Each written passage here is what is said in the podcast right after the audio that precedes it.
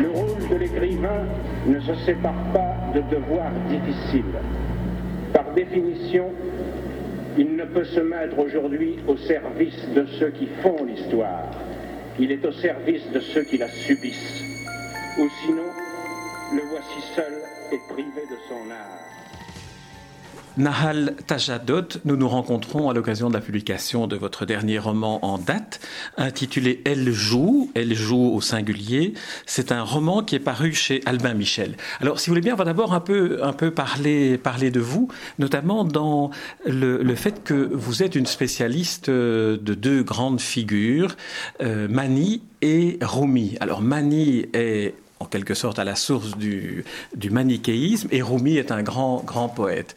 Est-ce qu'on pourrait dire que le, le, livre Elle joue répond à ces deux, à ces deux aspirations? L'une qui serait évaluer la complexité des choses hors du manichéisme, et l'autre qui serait la poésie, qui est peut-être le seul moyen, ici le romanesque, pour comprendre l'histoire?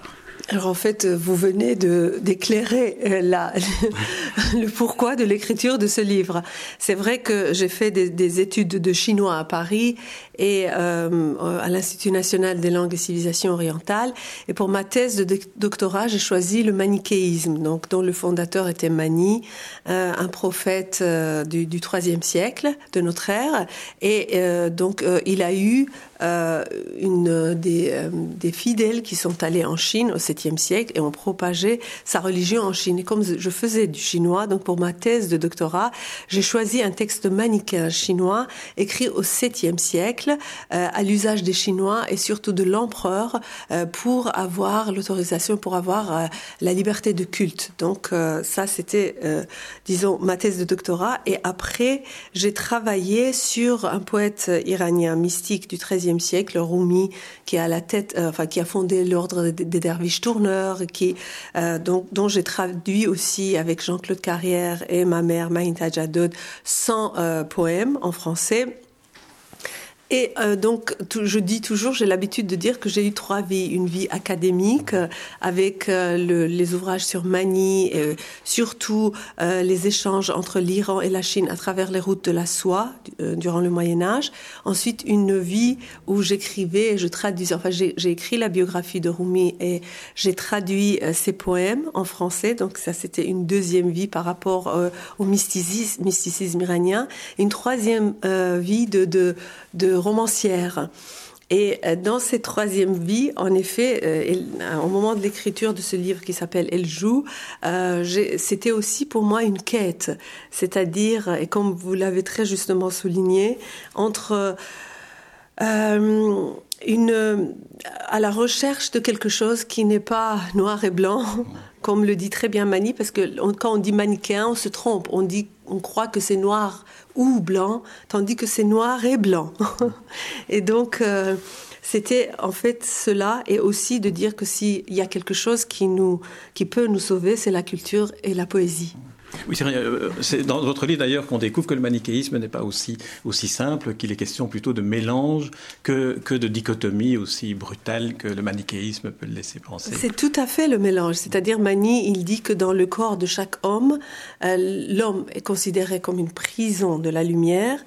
Donc le corps, la matière est une prison qui enferme la lumière. Donc on a la lumière en soi. Et donc, on est, il y a ça, c'est-à-dire c'est le mélange entre la lumière et l'obscurité. Et un jour, évidemment, la lumière va quitter l'obscurité. Mais ce n'est pas le cas. On est mélange. On n'est pas que lumière et de notre côté que obscurité.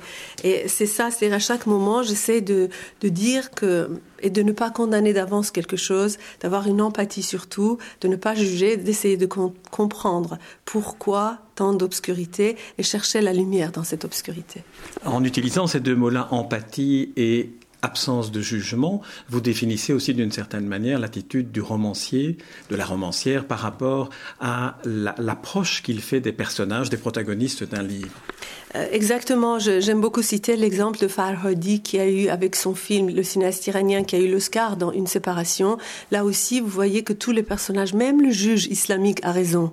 Parce que euh, là encore une fois, euh, la vérité est la vérité du livre. Et, et moi, je peux pas tendre, prendre mon livre, et dire aux gens, regardez, c'est la vérité de l'Iran. Euh, quand je parle, ce livre repose sur un échange entre deux femmes, une qui est moi, j'ai 52 ans, et une autre fille euh, qui est actrice et qui avait 28 ans. C'est l'Iran d'aujourd'hui, l'Iran de la Révolution. La Révolution a eu lieu en 1979 et c'est une, euh, c'est l'Iran de la guerre avec l'Irak, l'Iran des martyrs, euh, l'Iran religieux et le face à face entre ces deux femmes, c'est j'essayais de, de, dire que là encore, il y a plusieurs vérités. Mon Iran n'est pas l'Iran de cette fille-là. Et, mais par moment, on parle du même Iran, par, le, par moment, c'est deux Irans. Et par moment, ces deux Irans ne représentent pas l'Iran qu'on voit dans les médias aujourd'hui. Donc, où est la vérité? J'ai essayé de montrer toutes ces couches différentes d'un seul, d'un seul pays, d'un même pays. Et, voilà, c'est toute la difficulté de, parler euh, de, quelque chose. Et c'est valable même pour la France, pour la Belgique. Et c'est aussi euh, de dire qu'à travers une œuvre euh, biographique, il y a toujours l'imaginaire qui fonctionne. C'est-à-dire, c'est pour, ça que c'est un roman, et c'est pour ça que je suis persuadée qu'à travers ce roman, j'essaie de dire, de montrer le, oui, plus parler plus justement de l'Iran que si j'écrivais un livre euh, ou je faisais un film, de un documentaire ou si j'écrivais un article scientifique. Comment vous est venue l'idée de cette construction romanesque assez originale? C'est un roman, c'est vrai, mais la narratrice est explicitement vous-même, Nahal Tajadot. En revanche, la personne, la jeune, femme à qui elle, dont elle recueille en quelque sorte le témoignage et qu'elle raconte dans le livre, elle est vraisemblablement un personnage imaginaire. Est-ce que cet effet de, de miroir, de double miroir finalement, ne provoque pas aussi ce qu'un miroir dans l'optique traditionnelle provoque, c'est-à-dire une mise en abîme c'est euh, la rencontre entre deux femmes. le personnage du roman existe, mais c'est le, témoignage à travers plusieurs euh, femmes euh, de cette génération-là, des femmes qui ont 28 ans. Mais c'est vrai que moi, comme je suis née en 1960, donc, et j'ai quitté l'Iran à l'âge de, de, 17 ans. Il y a tout l'Iran contemporain qui me manque. J'ai la chance de pouvoir aller en Iran et de pouvoir quitter l'Iran. Mais c'est vrai que euh, c'est que deux semaines, trois semaines, un mois, mais c'est pas vivre dans un pays où toutes ces choses-là ont eu lieu. J'avais besoin du contact de, de, quelqu'un de cet Iran-là. Euh, la fille qui a inspiré le roman est en ce moment euh, en France. Elle a quitté l'Iran, elle est en exil en France. Et donc j'avais besoin de, de ce euh, en face de moi. Elle est plus jeune, donc je dis toujours, c'est mon beau miroir. Et, c'est vrai que, euh, en plus, paradoxe iranien, elle a l'âge d'être ma fille. Elle a 28 ans, mais elle est euh, même physiquement, c'est-à-dire si je l'imagine dans sa tenue iranienne, elle pourrait être mon arrière-grand-mère. Parce que moi, en Iran, de mon enfance, j'ai jamais porté le foulard ma mère non plus. Et c'est ma grand-mère qu'en 1936, suite à un décret royal, a dû quitter le foulard et s'habiller à l'occidental et euh, sortir euh, donc dans les rues euh, sans le foulard. Donc c'est que mon arrière-grand-mère qui, dans la mémoire familiale, correspond à cette fille d'aujourd'hui. Voilà encore un paradoxe. Peut-être qu'on pourrait profiter de, l'occasion de cette rencontre et de ce livre pour peut-être situer un peu la, chronologie du siècle dernier en, Iran, peut-être avec quelques grandes balises. D'abord la fondation de, la royauté des Pahlavis, ensuite en 1979, donc deux ans après que vous êtes euh, arrivé à, à Paris, c'est la révolution islamique, l'arrivée de Khomeini, et depuis lors, euh, l'Iran est une république euh, islamique, dont, on, dont on a par l'actualité quelques, quelques échos. Mais vous, vous avez quitté l'Iran deux ans avant que Khomeini n'y revienne. Oui, moi j'ai quitté l'Iran en 77 et euh, donc depuis je suis en France. Mais, mais ce livre est en fait une, une, une rencontre. Ce n'est pas l'histoire de l'Iran que je raconte, c'est en fait, comment on ne, par moment, on ne peut pas parler. C'est-à-dire, à un moment donné, je, pensais écrire l'histoire d'une femme. et, montrer euh, l'empreinte de cette histoire sur moi.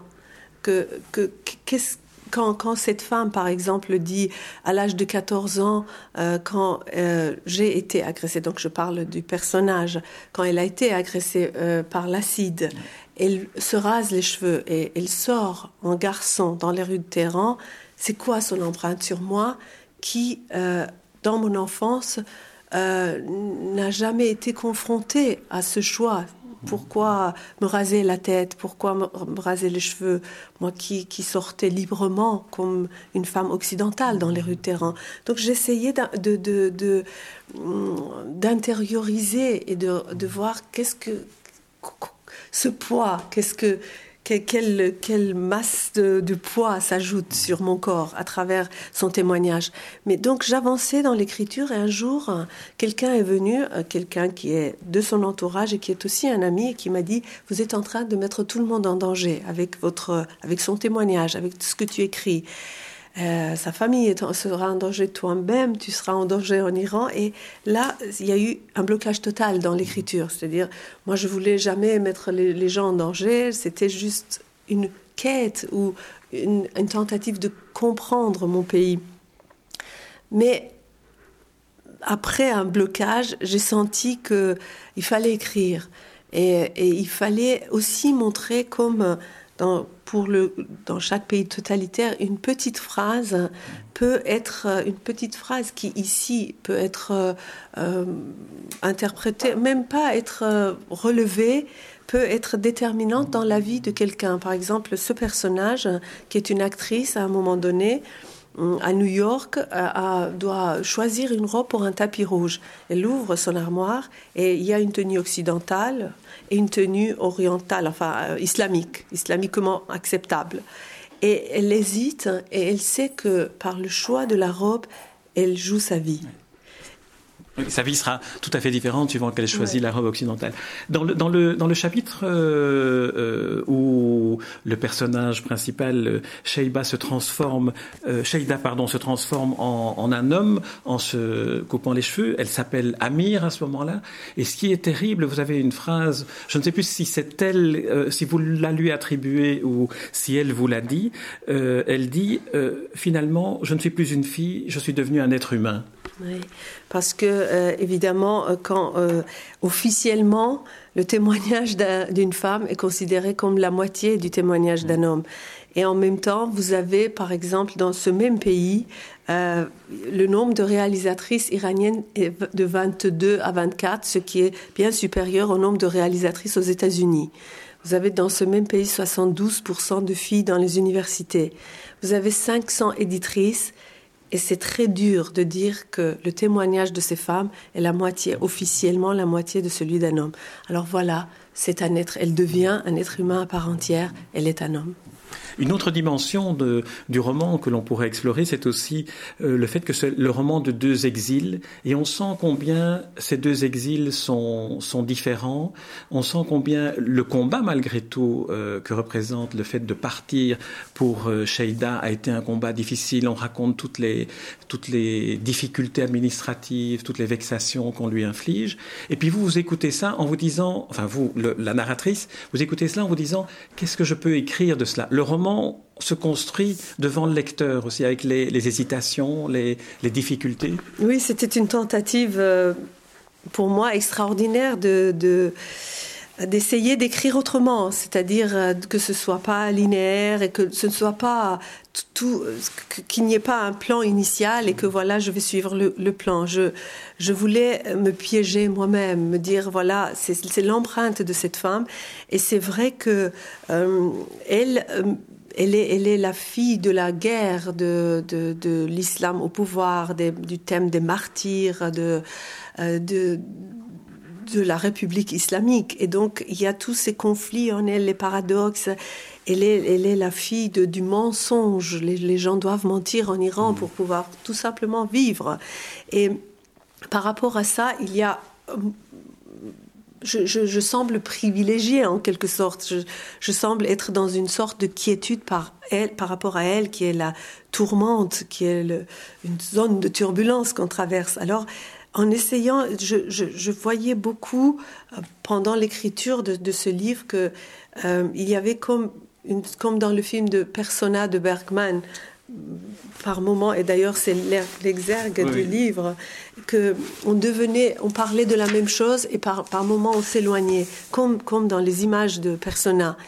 Et, euh, et c'est vrai que ce, processus d'écriture m'a permis aussi de, de montrer visuellement peut-être comment on devenait un, comment on se séparait et comment euh, et par là je veux dire c'est pas uniquement un, livre sur l'Iran ça peut ça peut être deux femmes de, de, avec deux passés qui se rejoignent et par moments s'éloignent.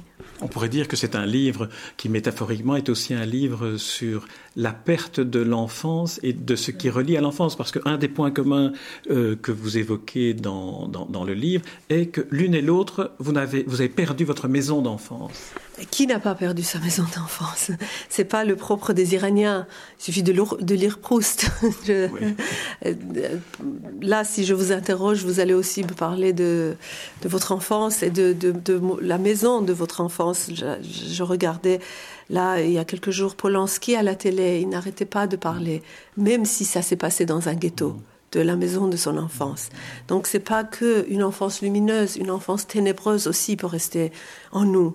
Et, on, ne, on, ne, sort pas de l'enfance. Et C'est bien en cela que ce livre n'est pas un livre sur, l'Iran. Tout à fait. Mon rêve, d'ailleurs, je, je, parviens. Si quand, quand l'Iran euh, ira mieux, on ne m'interrogera plus sur l'Iran, mais que du contenu du livre peut-être. Ah non, tout à fait. Mais je pensais que réévoquer quand même l'histoire, l'histoire de euh, récente de, l'Iran permettait peut-être de resituer un peu les, certains épisodes du, du roman, dont un où vous citez un deuxième euh, cinéaste qui est Buñuel, en disant le fait que des endroits soient réservés uniquement aux femmes et qu'on les y envoie étudier ou travailler habillés de noir, même Buñuel n'aurait pas inventé ça. C'est vrai, c'est-à-dire euh, il y a, bon, les bus maintenant sont compartimentés en Iran et ils sont en train maintenant d'envisager des universités pour femmes et des universités pour hommes. Alors il y a aussi des parcs dans lesquels les femmes peuvent euh, faire du vélo et d'autres parcs où les hommes sont admis avec leur vélo. Alors je disais, mais voilà, même Buñuel n'oserait pas inventer une femme sur euh, un vélo allant de, de, son université à la station de métro et que dans une autre, une autre partie de la ville, les hommes fassent la même chose. C'est, tout à fait absurde. mais euh, voilà, mais ça va se faire. Le fait d'ailleurs que les deux protagonistes, maintenant ne parlons plus de vous et de votre vie en Iran et de l'histoire de l'Iran, le fait que les deux protagonistes soient des femmes est aussi significatif. C'est aussi une manière de montrer combien euh, universellement la femme est la première victime de la barbarie. Euh, la première victime est, heureusement, dans le cas de l'Iran, je parle de l'Iran parce que je, connais assez bien la situation, euh, celle qui œuvre à la métamorphose. C'est-à-dire, euh, en Iran, là je vous ai cité par exemple le nombre des éditrices, 500, je ne sais pas si en France il y a autant de femmes éditrices. Et les femmes sont dans les universités, 72%, les, étudiantes sont 72% des, de, fréquentent les universités. Et donc, il y a, tout, tout en Iran se passe par les femmes. Même les femmes musulmanes traditionnalistes sont des féministes. Et ça, je vous le dis en connaissance de cause parce que je fais des enquêtes, je vais dans les villages. Et ça, c'est un grand bonheur, un soulagement de voir comme euh, les femmes euh, se sont engagées dans ce processus de métamorphose, d'éducation. Elles font que 1,2 enfants. Et, et ça euh, montre leur niveau de, d'éducation. Et on sait que c'est que par l'éducation que ça se passe. Et cerise sur le gâteau pour l'Iran, aussi par la culture. Mm, on a 22 réalisatrices, on a euh, le cinéma iranien est vivant et il suffit de regarder. Alors là, en l'occurrence, le personnage qui m'a inspiré le, livre est une actrice et, euh, et, on voit par exemple là dans le cinéma que les films iraniens sont capables de gagner l'Oscar et dans la même année, euh, où le cinéaste iranien Farhadi a eu l'Oscar, il y a eu en Iran la maison du cinéma qui a été fermée. Donc d'un côté, il y a les interdictions, les prohibitions, et de l'autre côté, cette culture qui permet que l'Iran euh, vive encore et encore, et c'est là qui est mon espoir.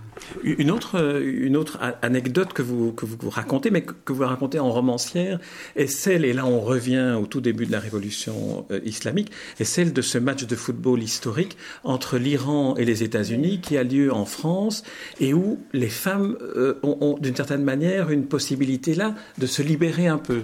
Oui, parce que dans les euh, stades en Iran, les femmes sont interdites de stade. Donc à ce moment-là, mais comme partout, par exemple, tout le monde, en France aussi, les femmes tout d'un coup se sont prise de passion pour euh, le foot, parce que c'est l'année où la France a gagné euh, le, mondial. Donc tout le monde était pour l'équipe de France, mais avant, les femmes n'étaient pas très, ne suivaient pas les matchs de foot. Et en Iran, exactement le même phénomène s'est passé, sauf qu'elles ont voulu aussi aller voir euh, l'équipe qui revenait aussi de ce match, l'équipe qui était de retour en Iran. Donc voilà, leur faire la fête. Et c'est la seule fois où elles ont été admises dans les, dans les Et voilà. Et, il y a un cinéaste iranien qui a fait un film sur ce thème qui s'appelle Hors-jeu.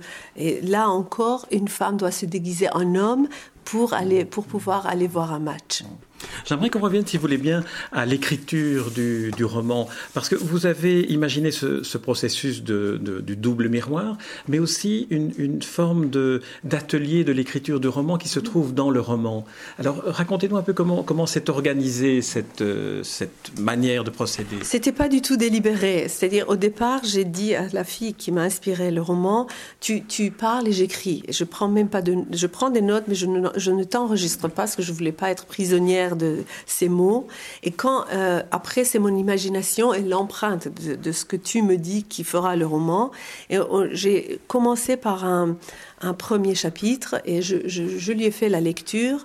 Et euh, elle ne disait rien. Elle écoutait comme une, lectrice. Enfin, elle écoutait. Et elle, n'a jamais rien dit.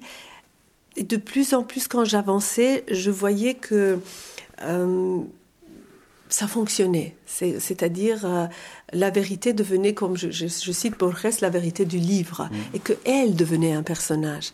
Et elle, elle, elle, elle se considérait, elle était devenue fiction, bien que, euh, en chair et en os devant moi, euh, ce processus d'écriture avait fait d'elle un personnage de fiction. Et elle, elle, elle, se lisait comme un personnage de, de roman. Et à la fin, bon, c'est pas son nom qui est, son nom n'est pas Sheida, mais euh, on a fini par s'écrire, c'est-à-dire je, je, lui envoyais des SMS en disant Sheida va faire ceci et cela. Et euh, elle, elle m'écrivait après, à la fin des lettres, en, en signant Sheida. C'est-à-dire il y a un personnage qu'on a créé et qui n'est pas elle et qui devient une espèce de, euh, de métaphore de ce qu'est une jeune femme euh, iranienne, mais ce qu'est aussi une jeune femme qui, qui, se, qui se bat pour son identité, pour, parce que dès le départ, elle se bat aussi contre sa mère qui veut en faire une pianiste et elle ne veut pas, donc elle, elle, elle, a une personnalité très affirmée. Elle a une personnalité, elle, elle se rase la tête quand elle est agressée à l'acide, elle, elle, est, elle est quand même, une, elle n'est pas une fille normale, disons. Donc elle, elle, elle, est, elle est rebelle, elle, et donc euh, elle est... Elle est elle, elle, est comme une tornade. Elle est, elle est du feu. Et, j'essayais de, de, de, de, En persan, on a une fête qui est une fête pré-islamique, la fête du feu, et qui est, c'est la fête du mercredi, c'est le dernier mercredi avant le nouvel an iranien qui est le 21 mars.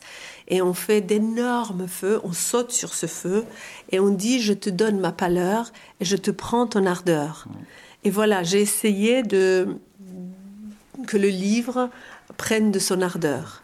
Alors un mot peut-être aussi sur la langue, parce que j'ai découvert euh, que vous parliez et écriviez le, chinois, évidemment le, le persan hein, que vous, qui votre matin et le français. Est-ce qu'à un moment donné, entre le persan et le français, le, la question du, choix de la langue d'écriture se pose? J'ai jamais écrit en persan. Je peux l'écrire, mais tous mes livres euh, euh, sont en français. Je, je, suis mariée à un français. Je vis ici depuis 30 ans. J'étais dans un lycée français. Je rêve en français. Je, donc, euh, voilà, c'est ma langue. Le français est ma langue. Mais hum, mais euh, j'essaie. Et je, suis très fière quand on me dit que en lisant mon français, on entend le persan. Mm. J'essaie de, de, garder ça parce que loin de moi l'idée d'écrire en germano-pratin, parce que là, euh, non, c'est pas moi et c'est c'est pas c'est pas ce livre. Ce livre euh, se passe en Iran, mm. donc il faut oh, que si j'écris bien, il faut autant qu'on qu'on sente les odeurs d'une ville iranienne, mais qu'on entende le persan. J'essaie, euh, c'est tant mieux si je réussis, que ce français-là est un goût iranien. Mais je peux vous, en tout cas, ma lecture, la lecture que j'en ai faite, effectivement, faisait résonner cette, euh, la musique d'une langue un peu différente du français dont j'ai deviné qu'elle devait être le persan parce qu'à certains moments vous indiquez telle telle phrase on la dirait de telle manière en persan. Exactement, je ne peux pas euh, m'empêcher de dire le mot qui sortirait en persan et, il faut il faut que quand, quand c'est inévitable quand c'est aussi quand on peut pas ne pas le dire mhm. alors il faut il faut au contraire il faut pas se priver de dire voilà là je m'arrête parce que euh, en français on n'a pas l'équivalent non il faut enrichir comme à faire un pâté bas avec avec sa, sa propre culture. Mhm. Euh, son français, c'est un, plus. Mm. Comme, euh, voilà, et donc euh, je, cherche ce plus aussi. en tout cas, euh, Naal Tajadot, votre, votre roman est un roman qui se lit avec un, avec un vrai bonheur, mais aussi avec beaucoup de, de, de, curiosité par rapport à ce qui l'a inspiré. Peut-être que c'est aussi, comme tous les romans qui touchent à un pays, à une réalité, un moyen, de, un instrument pour comprendre, sans juger, et pour avoir quand même une, un devoir de mémoire qui, qui s'exerce et je vais citer l'exergue d'Ingmar Bergman, une histoire qu'on raconte n'est pas la même que celle qu'on écoute. Et par ailleurs, un livre est toujours réécrit par son lecteur. Et le lecteur que je suis entendu cette musique de la langue persane et de ce très beau français dans lequel ce livre est écrit et nous raconte l'histoire de ces deux protagonistes. Merci Naal Tajadot pour ce roman. Merci beaucoup.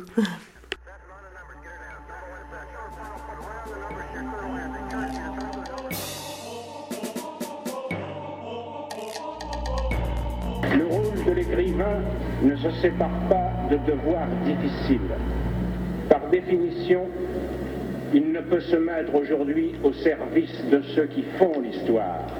Il est au service de ceux qui la subissent. Ou sinon, le voici seul et privé de son art.